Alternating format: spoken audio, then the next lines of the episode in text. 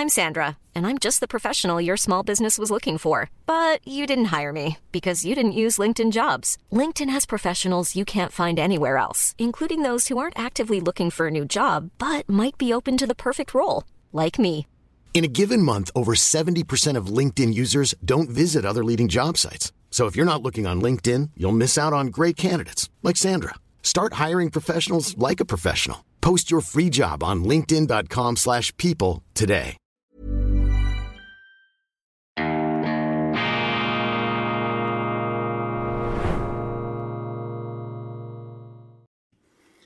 Grüezi miteinander, ganz herzlich willkommen und einen wunderschönen guten Morgen, meine sehr verehrten Damen und Herren, liebe Freunde. Ich begrüße Sie aus dem Institut für fortgeschrittene Gegenwartskunde und angewandtes, balanciertes Denken zur schweizerischen Ausgabe von Weltwoche Daily, die andere Sicht, unabhängig, kritisch, gut gelaunt am Mittwoch, dem 28. Juni 2000 und 23. Gestern hatte ich die Ehre und die Freude, in Luzern sein zu dürfen, dem wunderbaren Venedig der Alpen, eine hoch faszinierende und auch wunderschöne Stadt, die jetzt bereits von Touristen aus aller Welt besucht wird, die Welt zu Gast in Luzern. So muss es sein, auch wenn der eine oder andere Schweizer dann und wann ächzen mag über all die Wagenladungen von Ausländern, von Japanern und äh, auch wieder Chinesen, wie ich im äh, Straßenbild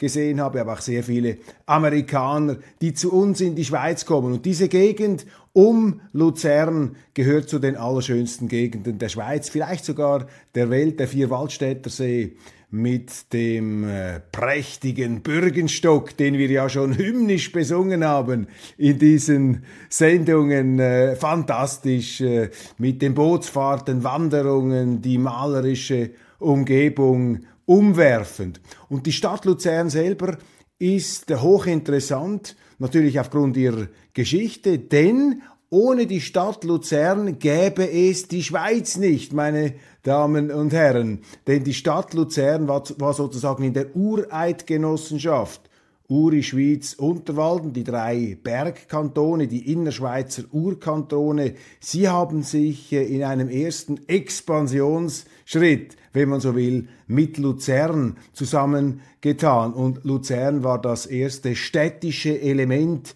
in diesem äh, Kampf- und Rechtsverbund, in dieser Beistandsgenossenschaft der Bergkantone. Kantone. Berg und Stadt haben da zusammengewirkt, fruchtbar und Luzern natürlich auch ein Zentrum damals äh, des äh, internationalen Austausches. Viele Innerschweizer schon in der Renaissance nach Norditalien gefahren und haben dort die Segnungen der Renaissance in die Schweiz reimportiert. Also wenn Sie die Gelegenheit haben, und ich würde Ihnen das dringendst empfehlen, einmal nach Luzern zu fahren, genießen Sie zum einen die wunderschöne städtische Umgebung, äh, geschichtsdurchtränkt, geschichtsdurchtränkt, auch das prächtige äh, Ratshaus, der äh, Präsidentenpalast, ein Renaissance-Gebäude. Wir haben da eine Sendung gemacht, Meilensteine der Schweizer Geschichte. Äh, wunderschön. Aber äh, befassen Sie sich auch etwas mit der Geschichte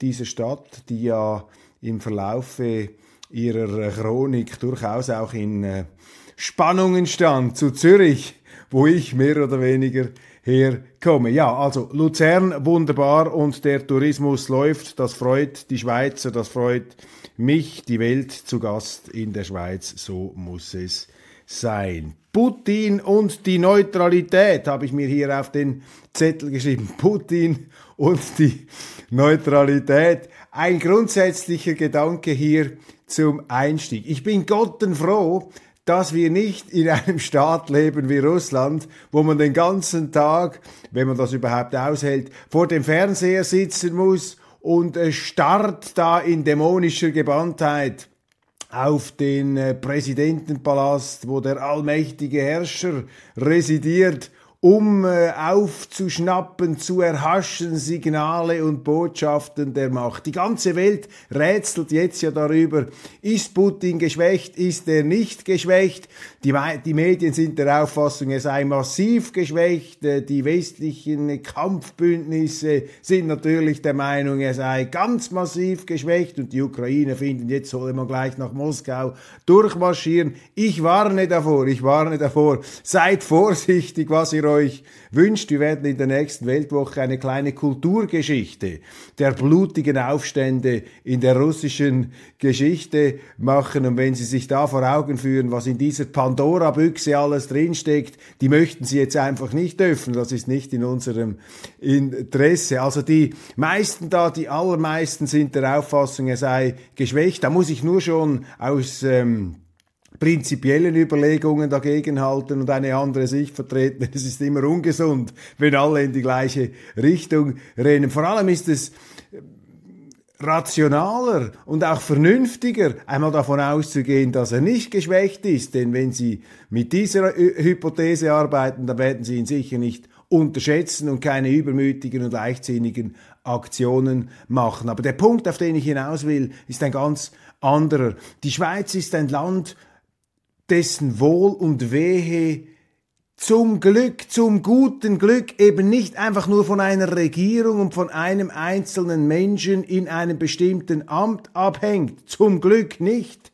Unsere Regierung ist schwach, sie ist gewollt schwach, sie ist kontrolliert, sie ist überbremst, sie wird vom Volk in einem Käfig gehalten. Die Zumutungen der direkten Demokratie, das Damoklesschwert. Und hier ist eben die Neutralität ein ganz wichtiger Punkt.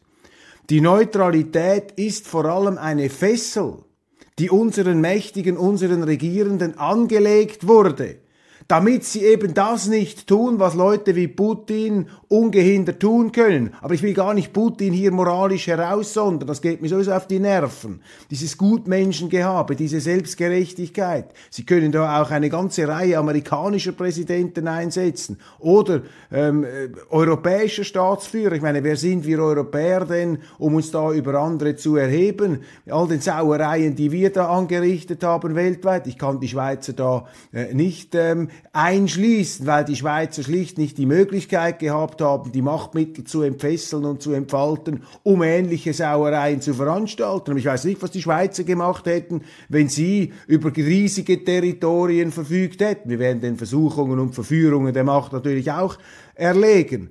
Die Neutralität ist eine Fessel der Macht, sie ist ein Kerker für die Politiker und sie ist unflexibel, denn sie hindert die Politiker daran, ihr Land, die Schweiz, in unsinnige Kriege zu verstricken. Und die Politiker haben das nicht gern, wenn man ihre Parade, wenn man ihre Kreise stört. Die Politiker möchten eine flexible Neutralität. Sie möchten eben frei kutschieren können. Sie möchten auch nach Gusto in Kriege einsteigen, am liebsten in jene Kriege, die sie selber nicht zu kämpfen haben. Deshalb, ich, ich lobe jeden Tag, an dem ich als Schweizer aufwache, mit so einem Regierungssystem. Und ich würde mir wünschen, dass die ganze Welt verschweizert. Aber dieser Wunsch wird nicht in Erfüllung gehen, weil die Schweiz ist seit vielen hundert Jahren die einzige Schweiz, die es gibt, obwohl die Schweiz unglaublich erfolgreich ist und im Grunde von allen kopiert werden müsste. Aber sie kopieren sie eben nicht. Warum nicht? Ja, weil die Politiker eben an ihrer Macht festhalten. Und wer verschweizen will, der muss eben selber in die Hosen steigen. Die Schwe verschweizern kann man nur von unten, nicht von oben. Verschweizern muss man von unten, wenn die Leute, wenn die Völker sich diese äh, Macht anmaßen. Und das ist jetzt, äh, wir halten ja wirklich hier immer dagegen, versuchen eine andere Sicht zu bringen. Das ist das einzig Positive an dieser geisteskranken Situation, in der wir uns heute befinden, dass vielleicht auch die Russen einmal dahinter kommen, dass es nicht das Gelbe vom Ei ist, wenn sie da immer einem Zaren hinterherrennen im Kreml. Und ich gehöre ja nicht zu denen, die sagen, Putin ist grenzdebil und der ist geistesgestört und der hat irgendwie eine imperialistische Wahnsinnsagenda, ein zweiter Hitler, was weiß ich. Nein, das ist nicht meine These. Aber ich sage, jedes System, das auf diese Art und Weise von einer Person abhängt, ist unglaublichen Risiken ausgesetzt. Und Putin galt ja äh, bis vor seiner Pauschalverteufelung, bis zu seiner automatisierten Verteufelung als hochrationaler ähm, Staatschef, mit dem man Gespräche führen konnte. Natürlich russisch, eine andere Stratosphäre, eine andere Umlaufbahn, aber als rational. Aber selbst wenn Sie einen rationalen Chef haben, der 20 Jahre im Amt ist, dann irgendwann versteinert etwas im Hirn, geht eine Synapse, explodiert und plötzlich kommt ein Hirnimpuls dort an, wo er vielleicht nicht ankommen sollte. Und dann sind sie im Seich, wie wir in der Schweiz sagen, dann stehen sie im Schilf plötzlich als Land. Das ist die Gefährlichkeit. Also Putin und die Neutralität, Putin, Leute wie Putin, aber nehmen Sie auch den amerikanischen Präsidenten. Ich will hier nicht mit einstimmen in diesen Chor da der Scheinheiligen. Ähm, auch ein, ein amerikanischer Präsident. Das ist das Gegenbild zu dem, was die Schweiz auszeichnet und ich bin begeistert und finde es eben sehr wichtig, dass wir diese Neutralität pflegen in der Schweiz, dass wir diese Machtfessel, die eben Ausdruck ist des Willens, dass die Schweizer sich selber regieren und es nicht zulassen wollen, dass ihre Regierung sie in außenpolitische Abenteuer stürzt. Ich finde es existenziell, lebensermöglichend, die Bedingung der Möglichkeit, dass es die Schweiz überhaupt gibt, dass wir diese Neutralität pflegen. Ohne die Neutralität gäbe es die Schweiz nicht mehr. Und noch ein letzter Punkt. Die Neutralität ist nicht nur für die Sicherheit der Schweiz entscheidend. Sie ist nicht nur eine Machtfessel, sozusagen freiheitsfördernd. Sie ist drittens natürlich auch ein Angebot an die Welt, denn ein neutrales Land ist ein glaubwürdiger Vermittler, kann nach allen Seiten auftreten und entsprechend auch in kriegerischen Zeiten eine Mahnung sein, ein Hoffnungsschimmer des Friedens. In Friedenszeiten wiederum ist der Neutrale einer, der an die Möglichkeiten des Kriegs erinnert. Ja, bildet euch nur nicht ein, dass wir jetzt im ewigen Frieden sind. Wir bleiben neutral. Wir treten nicht den Friedensbündnissen bei, weil die könnten sehr schnell umschlagen in Kriegsbündnisse. Das sehen wir jetzt. Und die Neutralität ist sehr, sehr anspruchsvoll. Das ist etwas, äh, da brauchen Sie Mut, da brauchen Sie Zivilcourage. Sie müssen dieser Gegenwartsseuche des Moralismus und der Selbstgerechtigkeit entgegentreten. Und der Mensch ist ein gefräßiges Tier. Und er äh, maßt sich an, obwohl er weiß, dass es unmöglich ist, aber er vergisst es immer wieder. Er maßt sich an, die höchsten Werte zu verkörpern. Und jeder Mensch hat natürlich das Gefühl, subjektiv, er habe absolut recht. Der Mensch ist an sich nicht pluralismusfähig. Das musste er erst lernen, dass man Andersdenkende nicht einfach umbringt, sondern äh, irgendwie einbinden muss in einem zivilisierten System. Und das alles ist gefährdet. Im Krieg ist es erst recht gefährdet. Das wird dann alles auch ein Thema sein in der neuesten Weltwoche. Putin und die Neutralität, das haben wir hier abgehakt. Jetzt ein anderes Thema, ganz wichtig, meine Damen und Herren, ähm, schon seit einigen Tagen im Gespräch. Israel weigert sich weiterhin schwere Waffen an die Ukraine zu liefern. Und wissen Sie warum? Hey, I'm Ryan Reynolds. At Mint Mobile, we like to do the opposite of what Big Wireless does. They charge you a lot we charge you a little. So naturally, when they announced they'd be raising their prices due to inflation, we decided to deflate our prices due to not hating you. That's right. We're cutting the price of Mint Unlimited from $30 a month to just $15 a month. Give it a try at mintmobile.com slash switch. $45 upfront for three months plus taxes and fees. Promote for new customers for limited time. Unlimited more than 40 gigabytes per month. Slows. Full terms at mintmobile.com. Quality sleep is essential. That's why the Sleep Number Smart Bed is designed for your ever-evolving sleep needs. Need a bed that's firmer or softer on either side? Helps you sleep at a comfortable temperature? Sleep Number Smart Beds let you individualize your comfort so you sleep better together. JD Power ranks Sleep Number number 1 in customer satisfaction with mattresses purchased in-store. And now, save 50% on the Sleep Number limited edition Smart Bed for a limited time. For JD Power 2023 award information, visit jdpower.com/awards. Only at a Sleep Number store or sleepnumber.com. Präsident, Ministerpräsident Netanyahu hat das kürzlich in einer Rede gesagt. Sie haben Angst davor, dass die Waffen, die Israel an die Ukraine liefert, im Iran landen könnten. Das ist eine Aussage, die in unseren Medien überhaupt nicht zur Kenntnis genommen wurde. Denn damit sagt Netanyahu, dass die Ukraine im Grunde ein hochkorrupter Staat ist, der Waffen, die man ihm schickt, damit sich die Ukrainer verteidigen können gegen diese teuflischen Russen, dass sie diese Waffen, die sie angeblich so lebensnotwendig, dass sie die einfach weiterverkaufen an andere Regime. Waffenhändler, Korruption, die Waffen, die man ihnen schickt, verkaufen sie weiter. Und Netanyahu in aller diplomatischen Zurückhaltung hat das gesagt. Aber was machen unsere Politiker? Sie pumpen Waffen in diese Ukraine hinein, diese Gutmenschen außerhalb der, der äh, Realität. Die Israeli sind ein Staat, Israeli sind ein Volk und Israel ist ein Staat, der im Krieg gehärtet ist. Einige dieser Kriege haben sich die Israeli auch selber zuzuschreiben, aber nicht alle. Die sind auch angegriffen worden, immer wieder angegriffen worden, mussten sich verteidigen. Die leben in der Wirklichkeit. Und zwar knöchel, knietief. Bis zum Hals stecken die in der Wirklichkeit drin. Und dann schaut man eben auch die Wirklichkeit an und stellt fest, aha, diese Ukraine, dieses Land da der heiligen Politiker mit Sankt Zelensky an der Spitze, die verkaufen diese Waffen an den meistbietenden, offensichtlich, und deshalb liefern wir keine. Also wir sollten auf keinen Fall, die Schweiz darf keine Waffen liefern. Und wir sollten auch, meine, die Ukraine, das ist ja auch so etwas, wir haben mittlerweile die Verantwortung für diesen Krieg übernommen, denn ohne die Waffen des Westens könnte die Ukraine gar nicht mehr kämpfen. Dann wäre fertig. Aber solange wir Waffen da hineinpumpen, halten wir diesen Krieg am Leben. Das müssen wir uns einfach brutal vor Augen führen. Löst natürlich sofort Empörung aus, so ein Gedanke. Was? Nein, wir sind doch nicht die Kriegstreiber, das ist ja der andere da, das ist ja dieser Verbrecher, dieser Hitler im Kreml.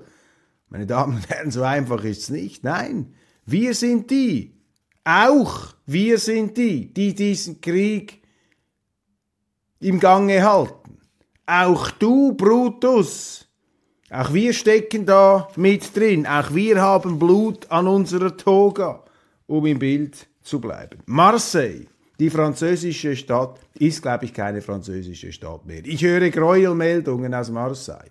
Marseille, das sei sozusagen migrationsmäßig überwältigt, quasi ein Außenposten Nordafrikas mit unglaublichen Missständen. Das höre ich, das lese ich weniger in den Zeitungen. Ich höre es von Leuten, die regelmäßig in Marseille waren und auch heute nach Marseille gehen. Und ich sehe jetzt da in den täglichen Schlagzeilen, dass Macron eine Rede gehalten hat, um Marseille wieder ähm, französischer zu machen. Das ist hier die Absicht. Und das zeigt, dass es offensichtlich besorgniserregend sein muss. Und das ist genau die Folge dieser schrankenlosen Migration.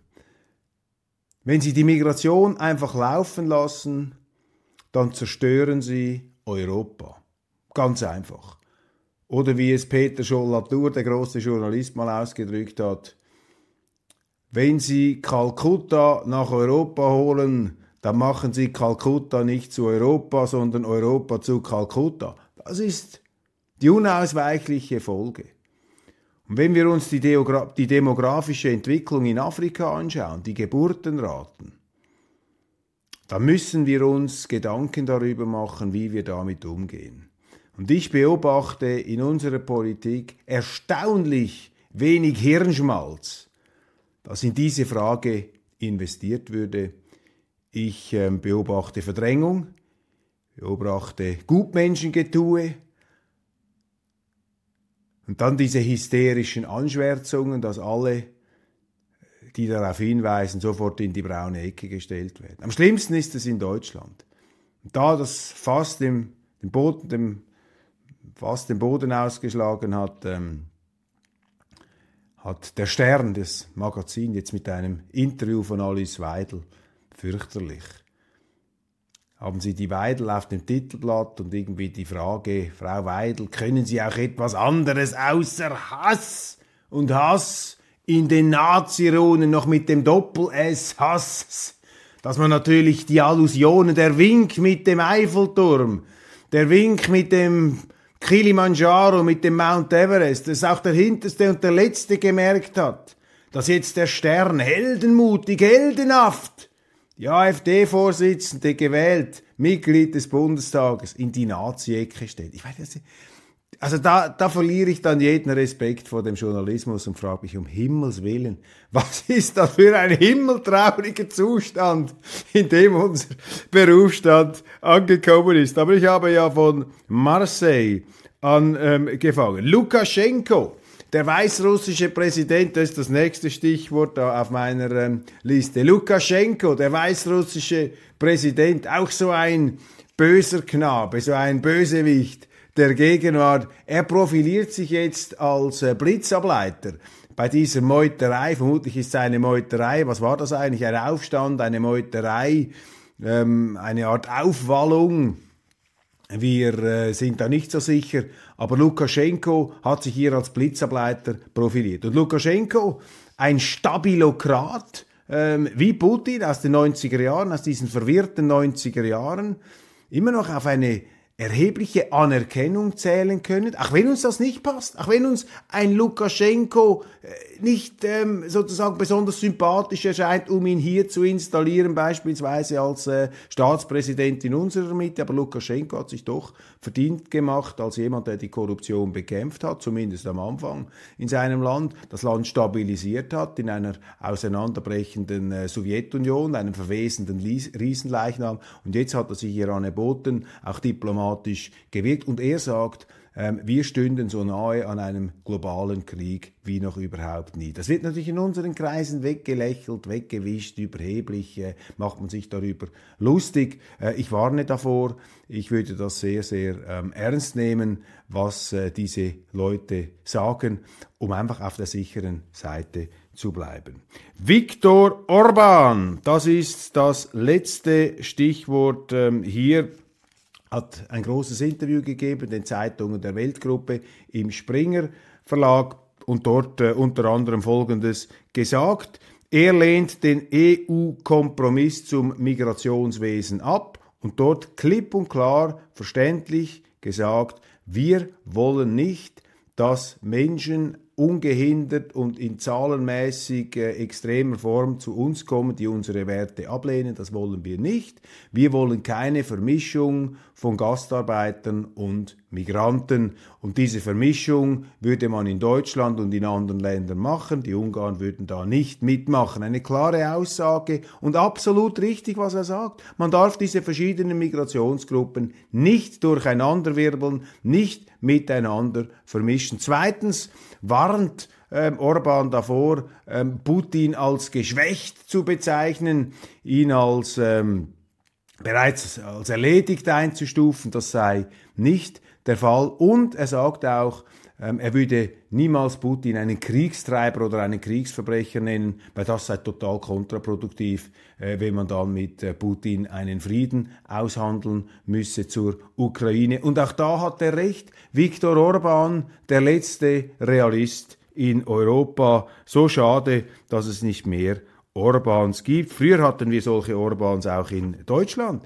ähm, zum Beispiel ähm, ein Franz Josef Strauß oder andere, die damals in der Politik waren, auch auf der linken Seite ein Helmut Schmidt, Willy Brandt, vielleicht Willy Brandt ein etwas idealistischerer Politiker als Helmut Schmidt. Ich habe das ja nur noch in sehr distanzierter Erinnerung, aber das waren auch noch Leute, die irgendwie ähm, die Verbindung zur Realität nicht verloren zu haben schienen. Und äh, heute sehen wir davon sehr, sehr wenig, sehr viel Wunschdenken, eben dieses fürchterliche Gutmenschentum, das den Blick auf die Wirklichkeit verstellt. Meine Damen und Herren, ist immer wieder äh, eine Freude, diese Sendung machen zu dürfen, weil das ja auch mir die Gelegenheit gibt, meine Verbindungslinien zur Wirklichkeit zu überprüfen und äh, mir einen Reim und eine Vorstellung von all dem, einen Reim zu machen und eine Vorstellung zu entwickeln von dem, was um uns herum vorgeht und äh, das äh, gelingt mir natürlich auch im Austausch mit Ihnen. Deshalb auch der Dank nicht nur über die steigenden Zuschauerzahlen, sondern auch über Ihre Zusendungen und die aktive Teilnahme, obwohl wir nicht direkt miteinander ins Gespräch kommen können, so auf äh, äh Gesprächs, äh, äh, ja, sondern kommunizieren dann über E-Mails und Zuschriften. Vielen, vielen herzlichen Dank dafür. Jetzt wünsche ich Ihnen einen wunderschönen guten Tag und werde dann gleich die internationale Ausgabe aufzeichnen. Heute war das Daily Schweiz ja auch schon ziemlich international. Mal sehen, was da noch an interessanten Nachrichten äh, herauskommt. Einige äh, liegen da schon vor mir, ganz, äh, ganz äh, faszinierend, spannend. Einiges handelt auch von China. Meine Damen und Herren, machen Sie es gut und ich freue mich schon auf morgen.